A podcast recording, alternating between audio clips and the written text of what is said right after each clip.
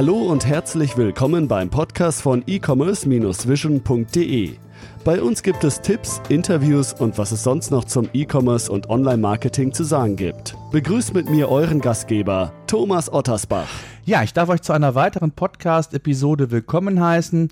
Immer wieder spreche ich mit interessanten Unternehmern und Unternehmerinnen über ihr Online-Business. Bevor es mit dem Thema losgeht, möchte ich euch unseren heutigen Sponsor kurz vorstellen. Packlink ist die Versandplattform für Online-Händler. Ihr könnt einen Marktplatz wie eBay oder Amazon oder euren eigenen Online-Shop dort direkt anbinden. Ihr habt die Möglichkeit, zwischen mehreren Versandarten zu wählen, beispielsweise Standard, Express, Paketshop und so weiter.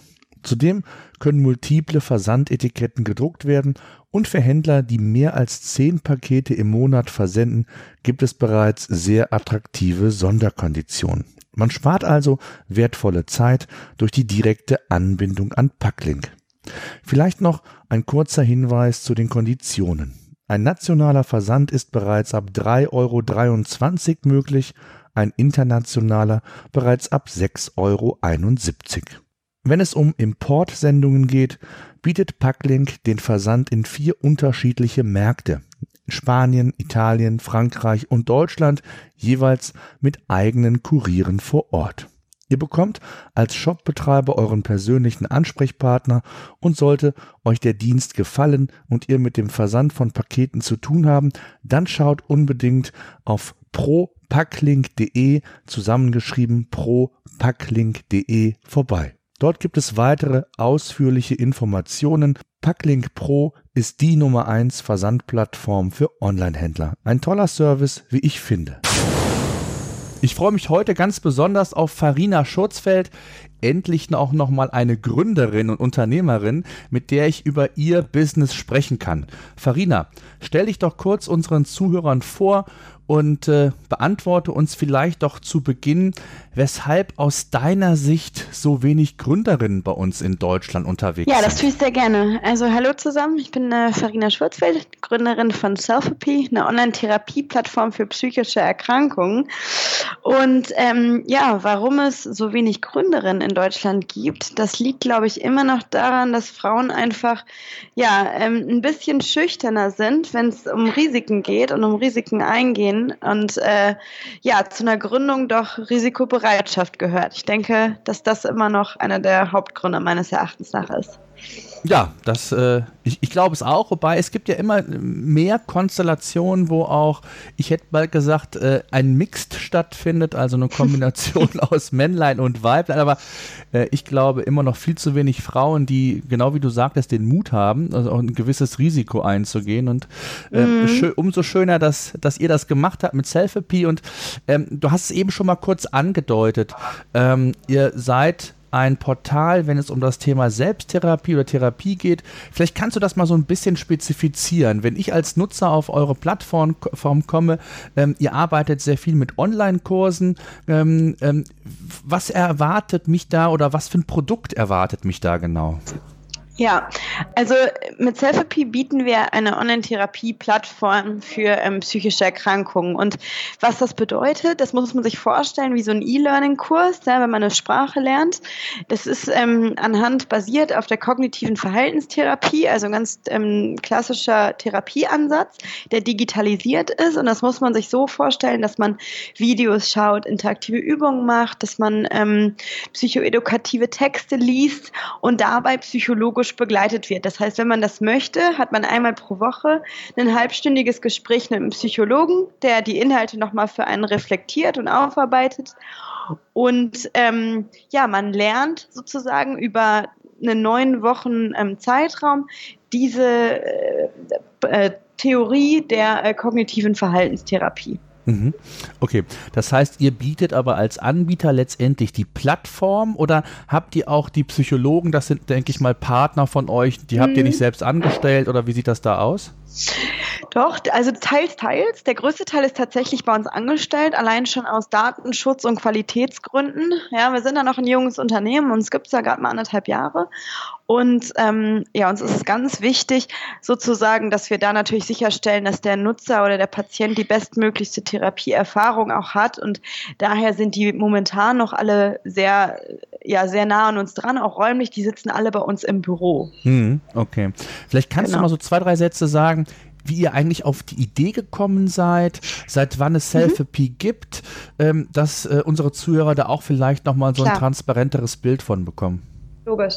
Also ich hatte ja gerade gesagt, uns gibt es anderthalb Jahre. Also ähm, die Idee ist entstanden Ende ähm, also Ende vorletzten Jahres sozusagen. Und ähm, wir kamen aus unterschiedlichen Richtungen. Also ich habe gegründet, wir sind zu dritt, drei Frauen, ähm, Nora, Kati und ich, zwei Psychologinnen und ich als BWLerin, ähm, die dritte im Bunde. Wir sind, wie gesagt, unterschiedliche Richtungen. Nora kommt aus einer Psychotherapeutenfamilie, kennt das Thema, ich sag mal, seit Kindesbein, ja, dass Mama sich beschwert, dass der Anrufbeantworter voll ist mit Leuten, die einen Therapieplatz wollen.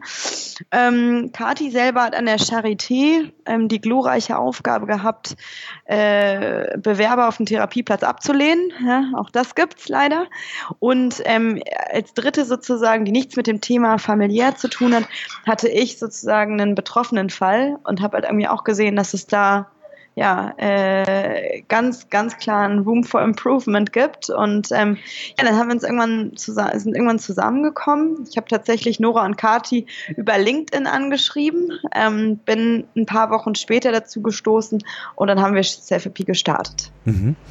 Jetzt ist das ja ein sehr sensibles Thema. Du hast es ja eben auch schon mal angedeutet, äh, wo gerade auch das Thema Datenschutz oder auch das Thema Qualität wichtig ist.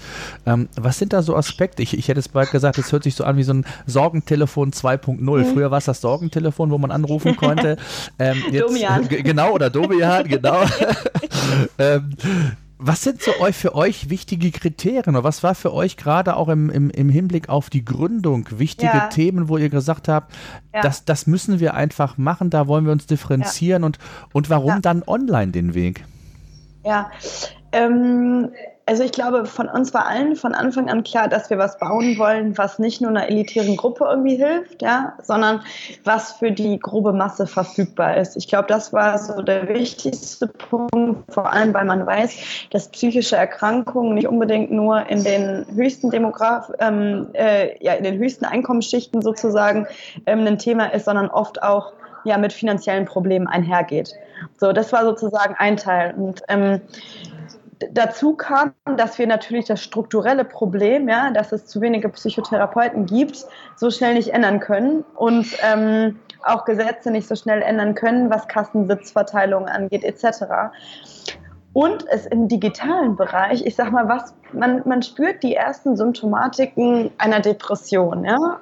Was macht man?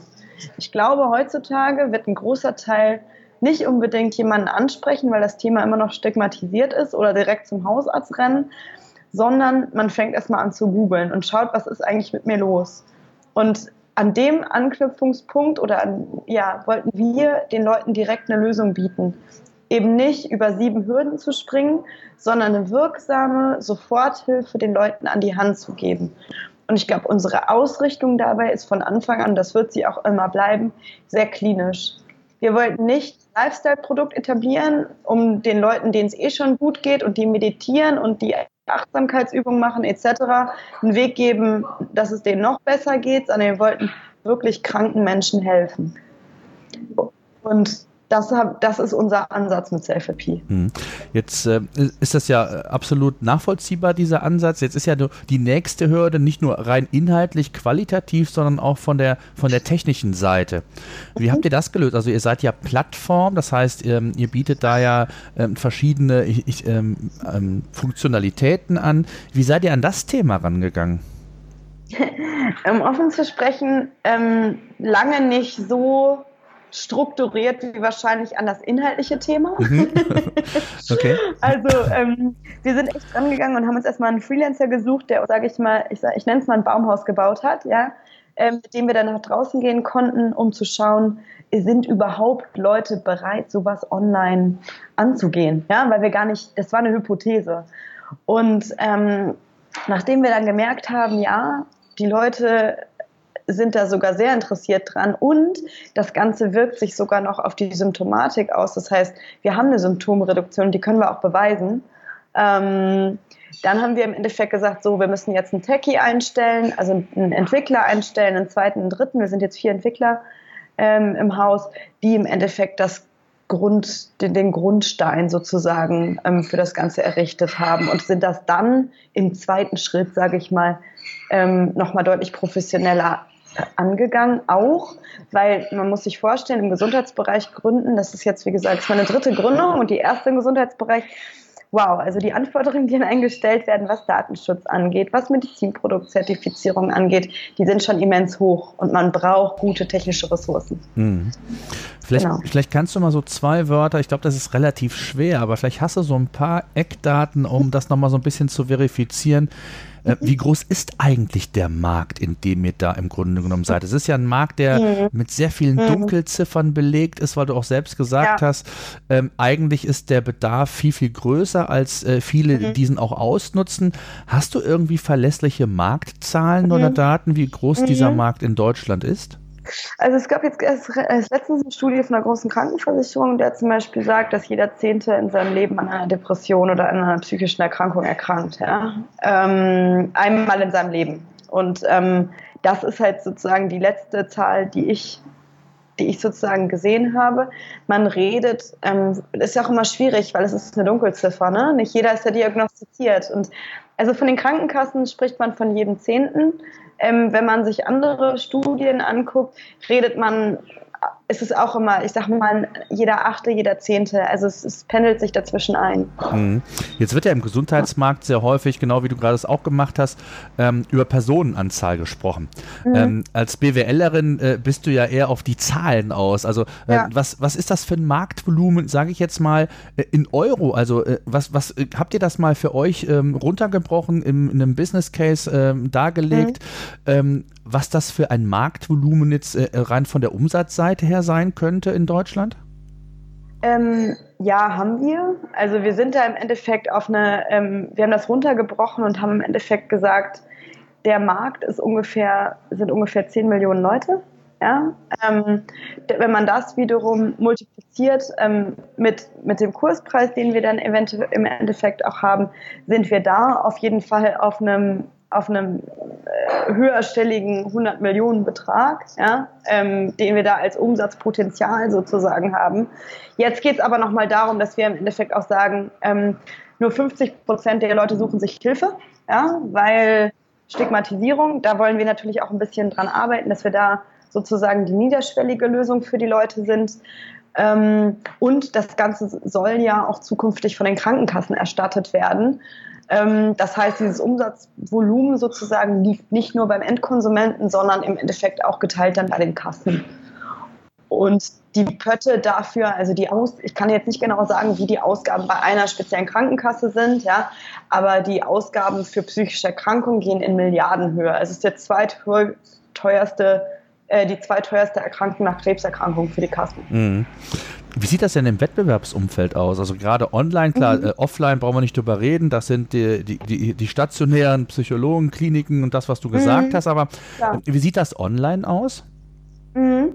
Ähm, gibt es sozusagen schon ein paar ähm, ältere Spieler in dem Markt, sage ich mal, ähm, die, die sich da mit Online-Ansätzen befinden?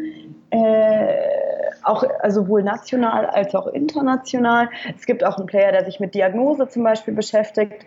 Aber diese Kombination online, offline, also Online-Therapie gepaart mit psychologischen Gesprächen ähm, übers Telefon oder über Chat und, und wiederum die ähm, Breite des Sortiments an Kursen, weil wir sind ja, ich sag mal, wir sind Depressionen gestartet, aber wir sind haben uns relativ schnell auch erweitert auf Angststörungen, auf Essstörungen, auf Stressstörungen. Ähm, bietet bisher keiner. Also sind sozusagen breiter und bieten diese humane Komponente. Mhm. Ähm, genau. Lass uns doch mal so ein bisschen, ähm, wir sind ja ein Podcast zum Thema ähm, Handel, Onlinehandel, beziehungsweise ja. im breitesten Sinne auch natürlich. Dienstleistung. Und da ist natürlich immer ein Thema, was, was unsere Zuhörer interessiert, ist das Geschäftsmodell. Ähm, vielleicht kannst du da so ein bisschen mal was zu er erklären. Ähm, wie sieht euer Geschäftsmodell genau aus? Also im Endeffekt bieten wir, wie gesagt, Online-Therapiekurse, ja, begleitet von ähm, psychologischen Gesprächen über eine Dauer von vier bis neun Wochen zurzeit. Und ähm, die Kurse sind momentan im Selbstzahlerbereich. Das heißt, der Kurs kostet zwischen 49,90 und 179,90, wird teilweise von der Kasse getragen, teilweise vom Nutzer selber. Und ähm, was wir jetzt gerade in der Entwicklung, wo wir gerade in der Entwicklung sind, ist sozusagen die Nutzer auch nach diesen neun Wochen noch weiter zu begleiten ähm, über ich sag mal, weiterführende Inhalte, weiterführende Gespräche, sodass es im Endeffekt ein Wegbegleiter auf lange Sicht wird. Das hm. ist das Geschäftsmodell. Wie ist das, also wenn, bleiben wir bei dem Geschäftsmodell, auch was den Qualitätsfaktor ja. angeht. Jetzt ist ja. es ja so, ich bin da jetzt nicht so tief im Thema drin, aber ich kann mir vorstellen, dass ja auch so ähm, Sitzungen bei Psychologen und auch je nachdem, hm. wo man sich da gerade in Behandlung befindet, die sind ja nicht im Vorfeld äh, fix terminiert auf eine bestimmte Anzahl. Ähm, wie macht ihr das? Weil du sagst, es sind vier, äh, vier Wochen oder neun Wochen, also die ja. unterschiedlichen Längen.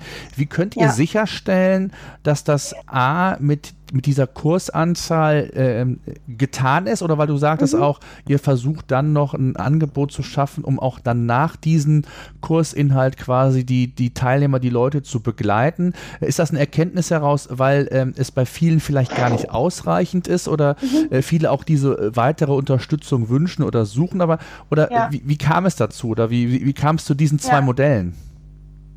Also im Endeffekt, ähm, was zwei Modelle angeht, würde ich vielleicht so unterscheiden, dass ich sagen würde, wir bieten ja einmal die Variante an mit psychologischer Begleitung und einmal ohne. Ja? Das sind sozusagen die zwei Varianten, die wir jetzt haben. Und da sehen wir ganz klar, und das ist, glaube ich, liegt auch schon fast auf der Hand, dass eine psychologische Begleitung und jemand, der einen durchcoacht durch neun Wochen, ähm, immer hilfreich ist. Also diese humane Komponente wirkt sich auf Abbruchraten immens aus. Ja? Das weiß man, glaube ich, auch selber, wenn man schon mal eine Sprache irgendwo gelernt hat.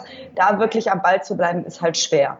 Und antriebsgeminderte Leute so lange an der Stange zu halten, dass sie das wirklich durchziehen, damit es auch wirklich funktioniert, ist noch schwerer.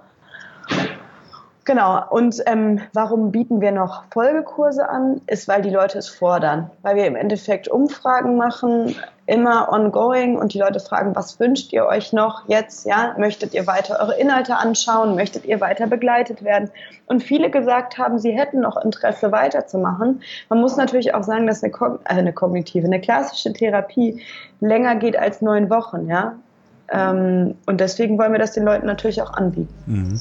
Wie, genau. wie, skalierbar ist das Ganze? Also ich stelle mir das unheimlich äh, ressourcenintensiv vor, wenn ich, äh, ich sag mal, äh, eigene Psychologen anstelle. Also ja. Also nicht, ich, ich nenne es aber das Flixbus-System äh, habe, auf externe Dienstleister zurückgreife und denen ganz äh, klar diktiere, ähm, welche Qualitätsstandards und Kriterien es zu erfüllen gilt.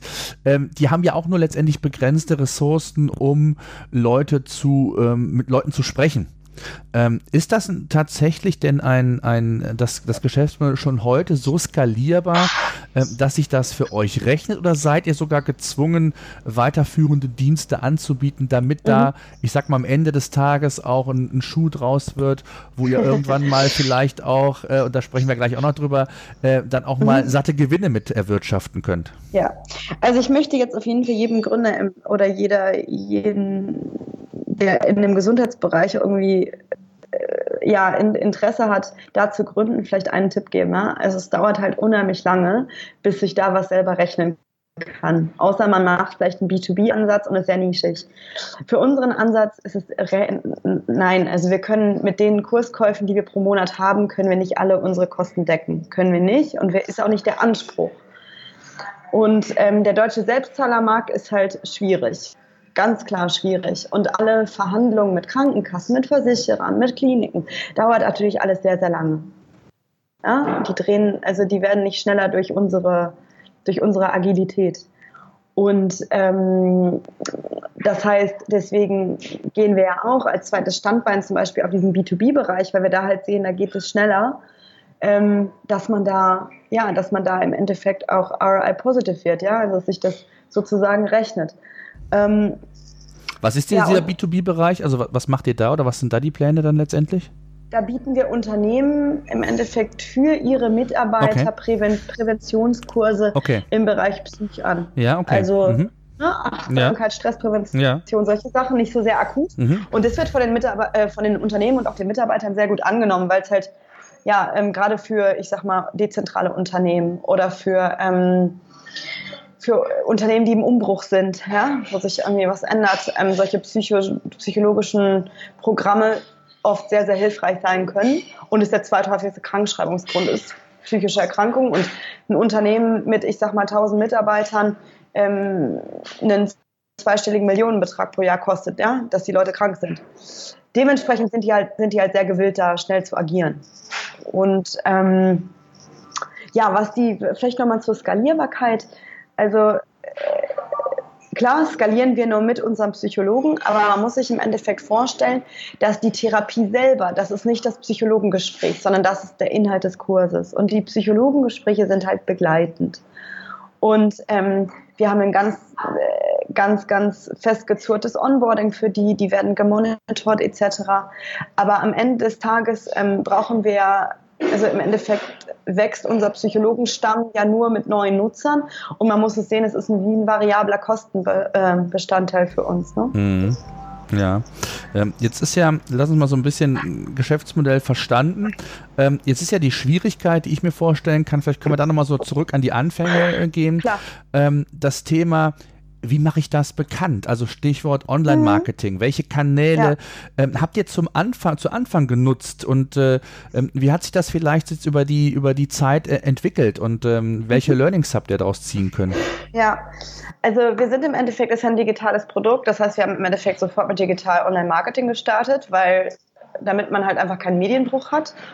Und ähm, das hat für uns immer gut funktioniert und funktioniert auch für uns immer noch sehr, sehr gut. Also ein klassisches AdWords, ein klassisches, ähm, auch ein klassisches Social Media Marketing ist für uns auf jeden Fall wichtig. Aber es gibt im Gesundheitsbereich wiederum einige Restriktionen, was zum Beispiel Remarketing angeht, wo man halt schauen muss, wie man das Ganze im Endeffekt angeht. Hm. Es ist ja so, ähm, ich stelle mir das unheimlich schwer vor. Äh, wir wissen alle um die Vorteile von Facebook Advertising, ja. Äh, dass ich sehr viele Targeting-Kriterien, Interessen und was weiß ich, Profiltargeting, mhm. alles machen kann.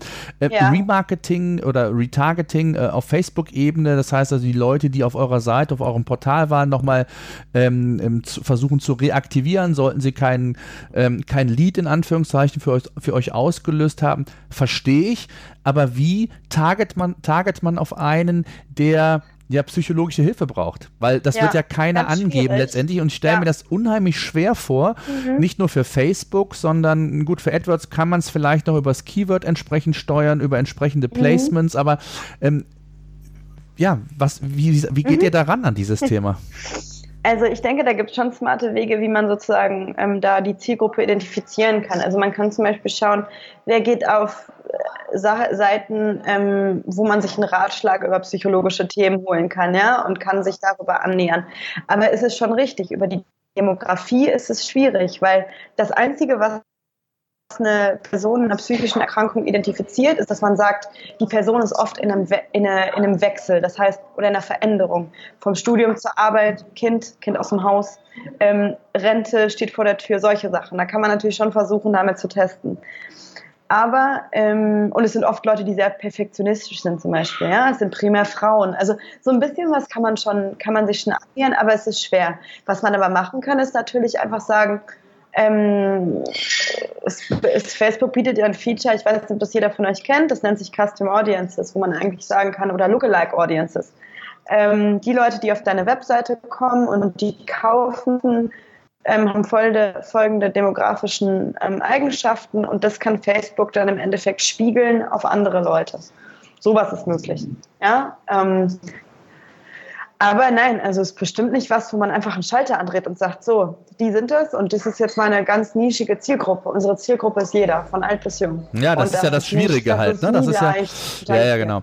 Das genau. heißt, kann, kann man genau. sich so vorstellen, also ich stelle es mir so vor, äh, der, der erste Ansatz wäre dann eigentlich der zu sagen, ich schaue mir eigentlich Portale, Blogs, Foren, keine Ahnung an, die es in diesem Bereich gibt und versuche mir über, ja, vielleicht äh, solche Kooperationen schon mal so die ersten Interessenten auf meine Plattform zu bringen? Oder, oder wie habt ihr angefangen im Online-Marketing? Also seid ihr direkt in die mhm. Vollen gegangen mhm. ähm, und habt direkt alle Kanäle wie Facebook, AdWords, äh, Retargeting und alle. Subdisziplinen angefangen oder PR oder was waren so die ersten Schritte? Also wir sind im Endeffekt ähm, nur, nur mit AdWords gestartet und ähm, mit PR das waren sozusagen, weil wir gleich wussten, dass, oder was heißt wussten, wir haben, wir haben die Hypothese gehabt, dass es ein, ein Thema ist, was im Endeffekt sehr viel Content braucht, sehr viel Geschichte, um, und, um erklärt zu werden, weil es nicht ein Online-Shop ist für rote Schuhe. Ja? Ähm, und wir brauchen eine Story und wir müssen uns Vertrauen aufbauen und das geht gut über PR. Trotzdem wollten wir testen, wie das Thema sich online ohne dieses ganze Hintergrundwissen vermarkten lässt. Und da war für uns der erste Schritt, und das würde ich auch jedem Gründer sozusagen raten, erstmal über AdWords zu gehen, Keyword Research zu machen, zu schauen, was suchen die Leute eigentlich und dann darauf targetiert sozusagen ein ganz, ganz kleinen ähm, Budget äh, zu schauen, wie funktioniert das und sind die Leute bereit dafür auch was zu zahlen. Mhm. Ja. Ja, das heißt auch das Thema, du sagtest eben PR und Content ähm, eigentlich äh, impliziert das ja auch, dass das Thema äh, Suchmaschinenoptimierung, ähm, mhm. also die organische Suche bei, bei mhm. Google, ähm, ja. für euch sehr wichtig ist. Ist das so? Also macht ihr da sehr viel, zu, äh, macht ihr da viel oder ähm, ist es gar nicht so im Bewusstsein, weil ihr sagt, nee, uns ist erstmal wichtig, dass wir den Content produzieren und irgendwie kommt der mhm. schon in, äh, bei Google rein in den Index, äh, was ja auch viele Gründer machen, einfach mal loslegen ja. und äh, erstmal so in den verschiedenen äh, Bereichen dann äh, starten oder wie sieht das bei euch mhm. aus? Also wir haben es nicht ganz offen gesagt, wir haben es nicht von, von Tag 1 gemacht, ja, Artikel Suchmaschinen optimiert zu schreiben. Ähm, wir haben aber von Anfang an die Webseitenstruktur sozusagen Suchmaschinen optimiert aufgesetzt, ja, mit ähm, Meta-Descriptions, mit, ähm, mit äh, Images, die einen Image-Tag dahinter hatten, etc. Also das würde ich auch jedem raten, weil ich sag mal, man verliert nur ähm, Traction, wenn man das erst später macht. Und ähm, ich glaube, das macht komplett Sinn, das von Day One zu machen. Jetzt ist es schon so, dass wir einen deutlich größeren Fokus darauf haben, aber das kam dann über die Zeit. Also wir haben sozusagen das, das, das, die elementaren Dinge gemacht, aber jetzt wirklich Artikel basierend darauf schreiben, ähm, die Artikel optimieren, eventuell auch nochmal ähm, mit Backlinks zu arbeiten etc. Das kam erst später einfach auch ressourcentechnisch. Ja, klar. Ganz klar. Also ja. man kann sich nicht in 100 Teile irgendwie zerteilen. Ja. Genau. Ähm, wie sieht das aus? Ähm, du hast es ja eben gesagt, so die verschiedenen Spielwiesen habt ihr jetzt getestet, äh, auch verschiedene Learnings gezogen. Jetzt gibt es ja so ein Hype-Thema, äh, was ich glaube ich für euren Bereich relativ schwer sehe, ist das Thema Influencer-Marketing. Mhm. Ähm, ist das für euch ein Thema? Also gibt es da überhaupt in dem Bereich äh, wirklich Influencer, die euch da theoretisch weiterhelfen könnten, wenn es, äh, ja, ich sag mal, aus dem Gesundheitsbereich geht und wenn irgendwelche speziellen Themen anstehen, dass man sowas mit aufgreift? Habt ihr sowas schon mal mhm. getestet? Mhm. Ähm, ja, also wir sind ja im Endeffekt direkt mit einer Influencerin oder einem Brand Ambassador, wie man sie so schön nennt, gestartet mit der Nina Bott ähm, wer die noch von gute Zeiten, schlechte Zeiten kennt. Ich kannte sie tatsächlich. Ähm, die hat uns auf jeden Fall am Anfang sehr viel geholfen. Und nein, es ist natürlich nicht ein klassisches YouTuber, ich sag mal, nennen wir jetzt eine YouTube-Influencer, ja. Ähm, so der typische 14-jährige YouTube-Influencer, der irgendwie über, oder die irgendwie, ist ja meistens weiblich, über ihre Frisuren spricht und äh, über ihre Schulklasse und wie sie die Jungs ärgert. Also sowas passt natürlich zu uns nicht. Aber ich glaube, wir sind eher bei den, also erstmal äh, vor allem Themen wie Magersucht sind schon in so einer Zielgruppe, glaube ich, ganz gut platziert. Aber wir gehen so ein bisschen weg von dem bezahlten Influencer mehr hin zu wirklich jemanden, der so ein bisschen unser Brand Ambassador wird. Das heißt, wir sind gerade, das macht meine Kollegin Kati, auf der Suche nach einem Gesicht für die verschiedenen Kurse. Das heißt, jemand, der schon mal Magersucht hatte oder entweder ist sogar ein Mann in dem Fall, ähm, Namen kann ich aber noch nicht sagen, weil es noch nicht offiziell, ähm, der das Gesicht dieser Magersuchtskurse wird. Ja? Dann jemanden für die Depression, da haben wir jetzt, wie gesagt, da hatten wir die Nina, ähm, die da Erfahrung mit ihrer Mama hatte. Äh, das gleiche bei Angststörungen. Also wir versuchen uns sozusagen sehr gezielt Influencer zu suchen aber nutzen den Kanal nicht als klassischen Vermarktungskanal, wo dann ein Link in die, in die ähm, Infobox platziert wird. Das passt, glaube ich, zu uns auch einfach nicht. Nee, das ist schwierig. Das Einzige, was ich mir vorstellen könnte, ich weiß nicht, ob ihr das macht, dass ihr auch selbst Videos produziert ja, für YouTube. Da sind ähm, wir gerade bei. Ja. Genau, also wo das Thema dann aufgegriffen wird, wo man über den Kanal genau. äh, auch nochmal entsprechend genau. ähm, Content produziert und Leute erreichen kann. Ich glaube, das ist dann genau. so der, der richtigere Weg, ne? gehe ich von aus.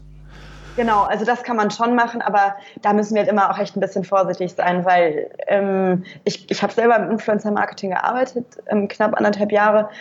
Und ähm, bei uns spielt halt, ist das ein super sensibles Thema und da ist es Qualität über Quantität.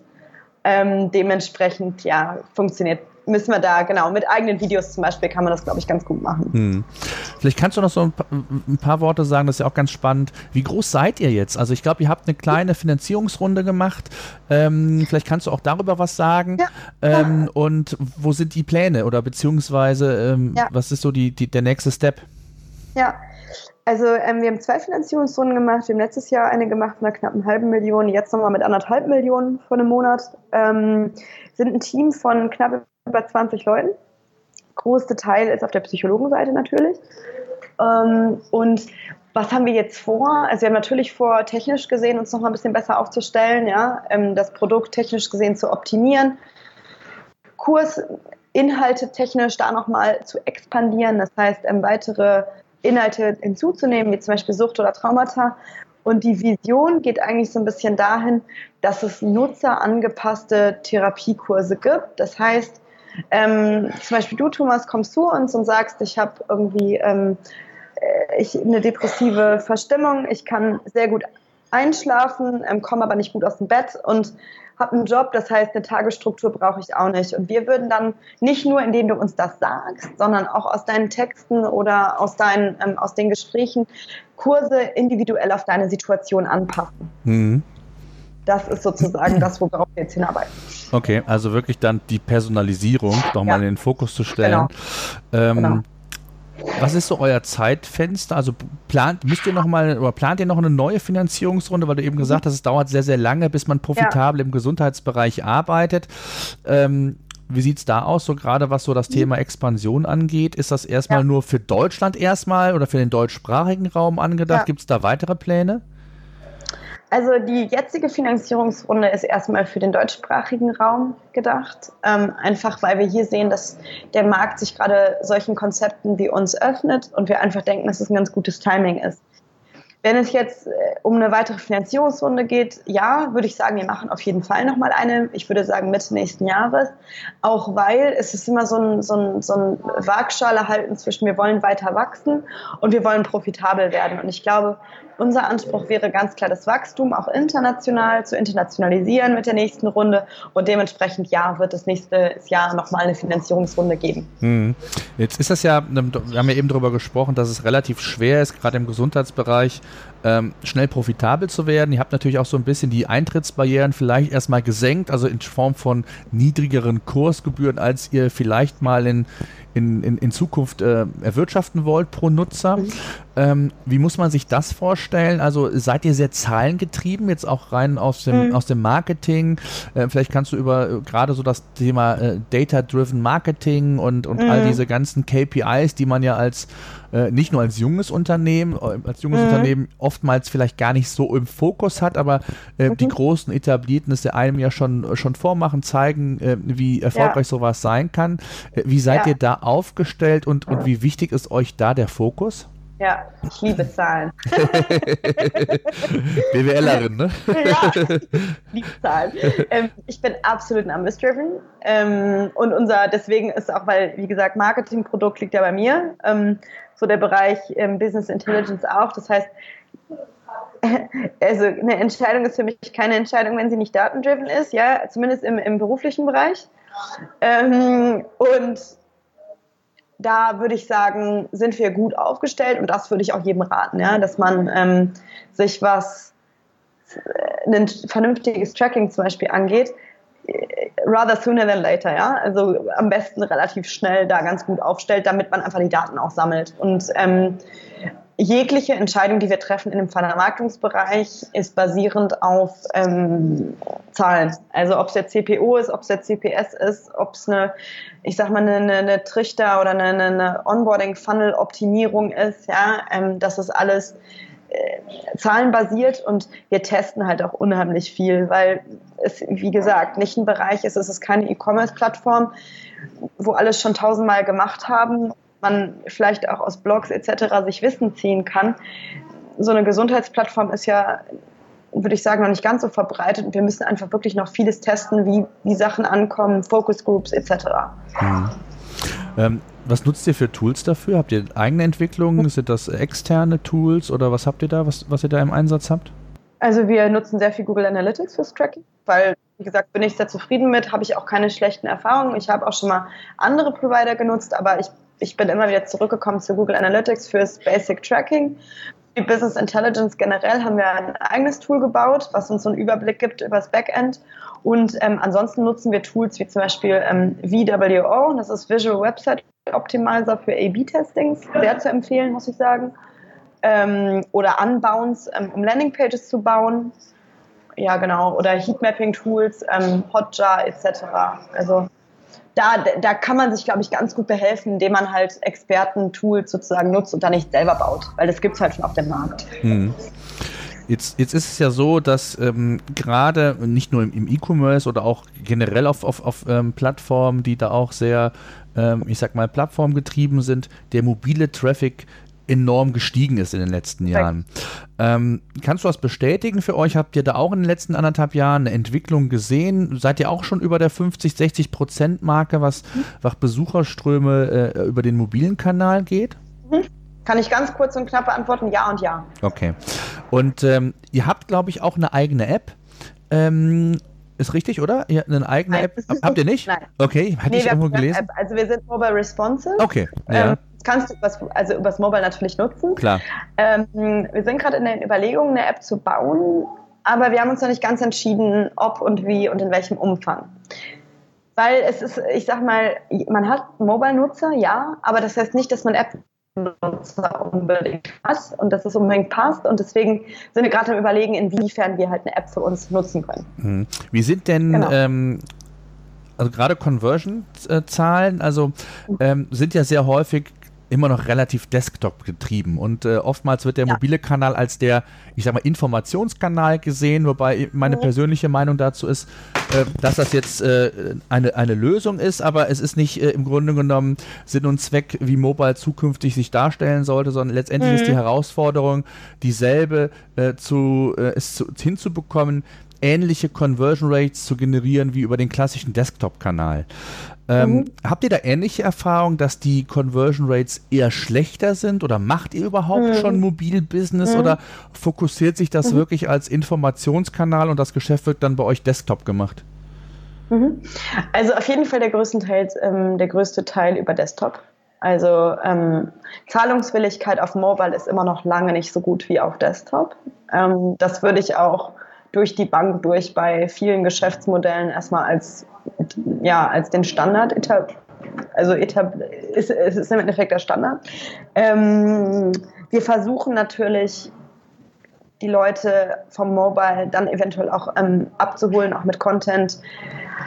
Aber ich glaube, bis sich das wirklich ausgeglichen hat, ja, das wird noch ein bisschen dauern und es wird immer noch Themen geben. Äh, ich weiß nicht, diese großen, wie nennen sie sich? Schimpfen sich, habe ich gelernt, Fablets. Ganz mhm. groß. Ja, ja, genau. Ähm, darauf kann man ja wirklich schon ganz gut auch so äh, Content konsumieren, ne? Aber ähm, auf einem Mobile wirklich auch sich in den Thema einzulesen und das machen viele unserer Nutzer, ja. Die haben meistens drei bis vier Touchpoints auf der Webseite, bis die konvertieren. Das machst du oft. Das ist dann nicht dein normales Mobile Behavior. Also da kaufe ich mir vielleicht irgendwie noch ein kleines Teil, ich weiß es nicht, ein paar Kopfhörer bei Amazon, ja. Ähm, aber gerade wenn es um höhere Preispunkt-Items geht, ist es auf Mobile immer noch schwierig glaube ich. Hm. Ja, und ich glaube, dass euer Thema auch nochmal ein, ein, ganz besonderes anderes ist, ob ich mich damit mobil, wenn ich unterwegs bin, beschäftige ähm, oder zu Hause. Klar kann ich mich zu Hause auch mit dem Tablet oder mit dem Smartphone irgendwo hin auf die Couch setzen und das mir auch anschauen. Oder, ähm, aber es ist, glaube ich, auch nochmal genau. so eine andere Barriere. Ne? Genau. Ne? Hm. Okay. Genau, genau. Also und wir wollen zum Beispiel auch was Kursinhalte angeht, das ist auch eine Diskussion, die wir haben. Wir wollen eigentlich jetzt mal nicht für die Nutzerakquise, sondern für ähm, die Nutzer, die bereits im Kurs drin sind. Die sollen sich eigentlich nicht auf dem Weg zur Arbeit mal eben drei Minuten mit irgendwas beschäftigen, sondern die sollen sich wirklich aufs Sofa setzen oder in der Mittagspause in die Sonne und sich in Ruhe mit was beschäftigen, ja. Ähm, und deswegen, wie gesagt, auch diese Überlegung, ja, App oder nein, App, weil dieses eben On-the-Go-Behavior nicht unbedingt förderlich ist für einen Therapieansatz. Wie sieht das eigentlich aus? Wir hatten ja eben schon mal das Thema hm, Social Media als, als Advertising-Channel, äh, also wo mhm. ihr quasi Werbung treibt. Äh, mhm. wie sieht euer Engagement selbst bei in den Social Networks aus? Also uns als Selfie sozusagen. Ja, genau. Wir, mhm. ja, wir sind auf Facebook aktiv. Wir sind insbesondere insbesondere, wie gesagt, ein Content-Thema. Das heißt, unser Blog ähm, wird ständig gefüttert, auch mit ähm, spannenden Inhalten zu verschiedenen Themen. Und wir sind auf Instagram aktiv. Aber ich sehe uns nicht momentan als sehr, sehr starkes Social-Media-Thema. Ja, das also, ist ja, glaube ich, das gleiche Problem. Wer outet sich? Weil wer bei ja, Facebook eben. ist, muss sich outen oder er hat irgendeinen Fake-Account. Äh, weil ansonsten genau. stelle ich mir das relativ schwierig vor, Richtig. zu sagen, äh, wie schaffe ich es äh, genau, genau, einmal das und auch zu sagen, äh, wie kann ich denn überhaupt meine Kunden, die ich habe, die ich mal klassisch habe, überhaupt über diesen Kanal binden oder mit denen kommunizieren und interagieren, ist ja relativ schwierig, ne? Genau, also wir gehen auf Social Media schon eher ein bisschen auf leichtere Themen, ja, also ein bisschen mehr auf so Achtsamkeit. Ja, genau, aber auch da, also es ist, wie gesagt, auf Social Media, was machen die Social Media Nutzer? Die, du möchtest entertained werden, du guckst dir vielleicht mal ein süßes Tiervideo an oder liest irgendwie, guckst ein kurzes Video über was anderes oder liest irgendwie einen Mini-Artikel, aber für unsere Themen ist es, würde ich sagen, momentan und ich glaube auch zukünftig nicht unbedingt der stärkste Kanal. Also ich glaube, dass da Content Placements und wirklich da zu sein, wo Leute einen suchen, eher interessant ist. Mhm. Ja, bin ich, bin ich absolut bei dir. Ähm, wie sieht das denn das Thema, wenn du mal so über den, den Tellerrand ein bisschen hinausblickst, ja. ähm, mal so die deutschsprachige Region verlässt? Ähm, wie sieht das international aus? Also habt ihr da einen Überblick, wie da der Markt aufgestellt ist, rein jetzt digital, also in der Form, wie ihr aktiv seid? Gibt es da schon irgendwelche ja. Player, wo ihr sagt, da, da, guckt ihr vielleicht nach, nach oben und schaut, äh, was ja. die sogar machen? Oder äh, seid ihr da noch in einem Markt, der ja eigentlich noch sich gar nicht so richtig aufgestellt hat und äh, mhm. für euch das Thema gerade weil du sagtest, auch nach, nach, nach, einer weiteren Finanzierungsrunde vielleicht so in den Fokus gerät. Äh, Thema Skalierbarkeit, Thema mhm. noch mehr Volumen zu machen äh, und mhm. das dann halt über den internationalen Kanal, über die internationale Expansion. Ähm, wie sieht es da aus? Also international gibt es auf jeden international gibt es auf jeden Fall andere ähm, Player in dem Markt, ähm, insbesondere in den USA, wo Online-Therapie oder auch Telemedizin einfach deutlich etablierter ist. Ja, ähm, da schauen wir natürlich auch mal hin und gucken, wie die das machen. Da gibt es Plattformen für, ich sag mal, ähm, Flatrates für Psychologie, äh, Psycho Psychologengespräche. Da gibt es einen Online-Anbieter für reine Kursangebote. In der Kombi, wie wir es machen, momentan auch noch nicht. Aber natürlich schauen wir da mal hin und schauen, wie die das machen. Ja, die Finanzierungsrunden da drüben sind anders. Der Power, den die technisch haben, ist teilweise anders.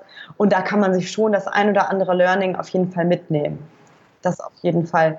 Wir sehen weiterhin eine Riesenchance in der Internationalisierung. Ob es dann auch die USA wird oder ob es vielleicht einfach äh, andere englischsprachige Länder wird oder die, der skandinavische Raum, ähm, das wird man, das, da sind wir in einer, in einer Länderanalyse, die wir aufgesetzt haben, drin und werden das dann ja nach verschiedenen Kriterien bewerten. Mhm. Ähm, wenn du mal so das Thema Payment ist ähm, ja immer wieder mal ein ganz spannendes Thema. Ich werde in, in Kürze auch mit äh, einem Verantwortlichen von PayPal äh, in, ja. ein Interview führen. Mhm. Ähm, Wie wichtig ist das Thema bei euch, wo ihr das Thema Plattform, ähm, Online-Kurse, Beratung habt? Äh, ist das für euch ein, ein wichtiges Thema? Achtet ihr darauf, welche äh, Bezahlvarianten ihr habt? Ist das vielleicht sogar auch, ähm, weil du eben auch das Thema sagtest, Messbarkeit, ähm, für euch ein Vehikel, wo ihr schon optimiert habt zu, nach, äh, ich sag mal, der User Experience, äh, ja. nach Feedback, was ihr von Nutzern erhaltet habt? Wie wichtig ist das Thema für für euch? Also du meinst jetzt generell das komplette Thema Produktoptimierung? Genau. Also auch, auch Checkout-Prozess, alles, ja. was da so zugehört. Du hast eben von einem, von einem Funnel gesprochen oder Trichteranalyse. Ähm, das, ja. Auch das äh, bietet ja Analytics an, um bei dem Thema nochmal zu bleiben. äh, sind das so wichtige genau. KPIs, wo ihr auch wirklich äh, hin, ähm, hin optimiert und schaut oder äh, sind das so Themen, die für euch eher sekundär sind, sondern ihr ihr fokussiert euch im Moment ja. mehr auf Produkt, mehr Inhalt und alles andere mhm. ist so, ich denke mal, ein positives Beiwerk, was man ja. mal angehen kann, aber nicht unbedingt zum aktuellen Zeitpunkt muss. Ja, also finde ich unheimlich wichtig, dass man sich ähm, ja Funnel oder Produkt, ja Elemente oder Features des Produkts anschaut und auch testet. Also da sind wir auf gar keinen Fall ähm, so, dass wir sagen, das läuft nebenbei. Das ist, würde ich sagen, wir sind ein digitales Produkt. Das heißt, wir müssen auch sehen, dass, dass, dass wir da, sage ich mal, gut aufgestellt sind. Und ähm, da sind wir ständig am Testen, ob es, ich sage mal, Payment, nicht nur Payment-Anbieter, ich glaube, da sind wir jetzt ganz gut aufgestellt, aber auch, wie kann man das Ganze überhaupt monetarisieren? Ja? Ist es ein einmaliges Pricing? Ist es ein Abo-Modell? Ähm, was funktioniert für die Nutzer? Also oder sollen die direkt, müssen die sich erst anmelden, bevor sie im, im Endeffekt mit einem, mit einem Psychologen sprechen können? Oder sollen sie erst sprechen? Also solche Sachen, da kann ich wirklich auch nur jedem einen Tipp geben, testen, testen, testen, ja. Ähm, weil ich glaube, da, da, da weiß man selber nicht, ähm, wo die Wahrheit liegt. Das, das weiß der Nutzer, das weiß man selber aber nicht zu 100 Prozent. Mhm. Jetzt ist es ja so, hm, ihr seid auf der einen Seite Plattform, auf der anderen Seite bietet ihr aber auch selbst das Produkt an. Also es ist so eine Art Kombination. Ja. Ihr seid nicht nur eine reine Plattform, die quasi anderen das anbietet und zu ja. sagen, hier, ähm, da sind jetzt äh, die Klienten, eure Kunden und mach mal, sondern äh, was gibt es darüber hinaus für Ideen? Also ähm, oft ist ja mhm. so äh, der Weg, sag mal, rein als Pure Player zu agieren. Gab es auch schon mal die Überlegung zu sagen, wir versuchen das sogar mal hier und da stationär und versuchen da auch äh, den umgekehrten Weg, wo das ganze ja. Thema herkommt, vielleicht zu ja. gehen und das zu verbinden? Ja, auf jeden Fall. Ähm, ist auch, steht auch weiterhin für uns auf der Agenda. Wir haben auch schon zwei Events in Berlin gemacht.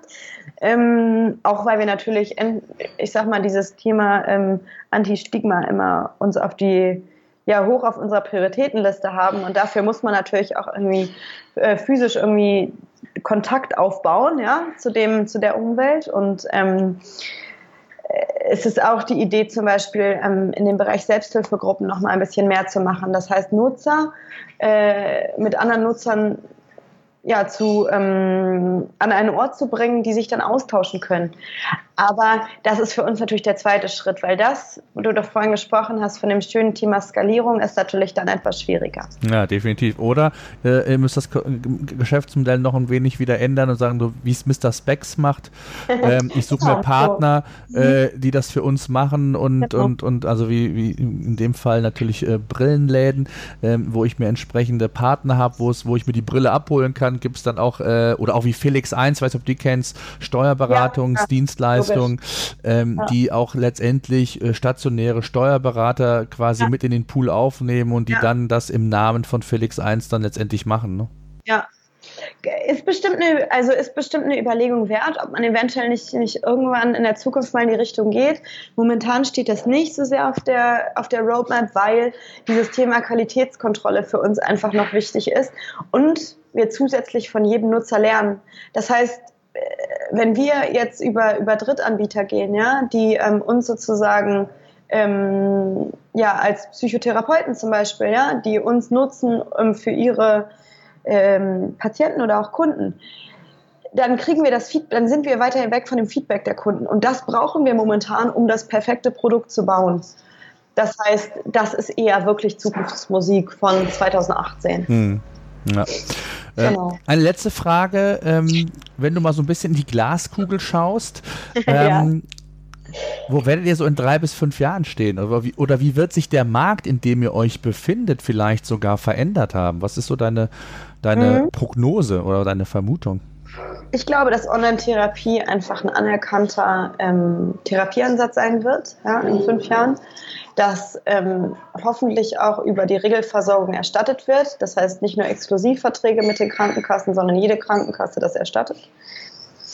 Dazu glaube ich, dass es auch international ein Thema, immer mehr ein Thema werden wird und ähm, sowohl von Endnutzern wie auch von, ich sag mal, Unternehmen ähm, zum Beispiel auch Mitarbeitern angeboten werden wird, wie auch, ich sag mal, ich ein Beispiel genommen, ja, die Bundeswehr, die dann ihre Soldaten, ich weiß nicht wohin schickt, in Kosovo oder Afghanistan, wo auch immer sein, ähm, da auch direkte Betreuungsmöglichkeiten zum Beispiel zu bieten. Ja, auch sowas ist natürlich irgendwie ein, ein Ansatz, der eventuell ganz spannend ist und wo wir auch schon merken, dass da, dass da Interesse da ist in dem Bereich. Und ich glaube, dass es dann dass es dann in, in dem Bereich Therapie im Endeffekt ja eine Koexistenz von verschiedenen Therapieansätzen geben wird und dass so Ansätze, wie wir sie haben, sich dann im Endeffekt ähm, wirklich individuell auf die Person anpassen können, wie ich das auch schon gesagt hatte, ähm, dass man die perfekte Therapie-Experience für den Nutzer sozusagen bereitstellen kann. Mhm. Ja, Farina, ich danke dir sehr. Ein sehr, sehr, sehr spannendes äh, Gespräch. Vielen Dank dafür. Sehr spannendes ähm, Unternehmen, was ihr da aufbaut aktuell. Ich drücke euch die Daumen weiterhin, dass das alles so gut funktioniert, wie, euch, wie ihr euch das vornehmt. Und äh, ja, danke dir und wünsche weiterhin viel Erfolg. Sehr gerne.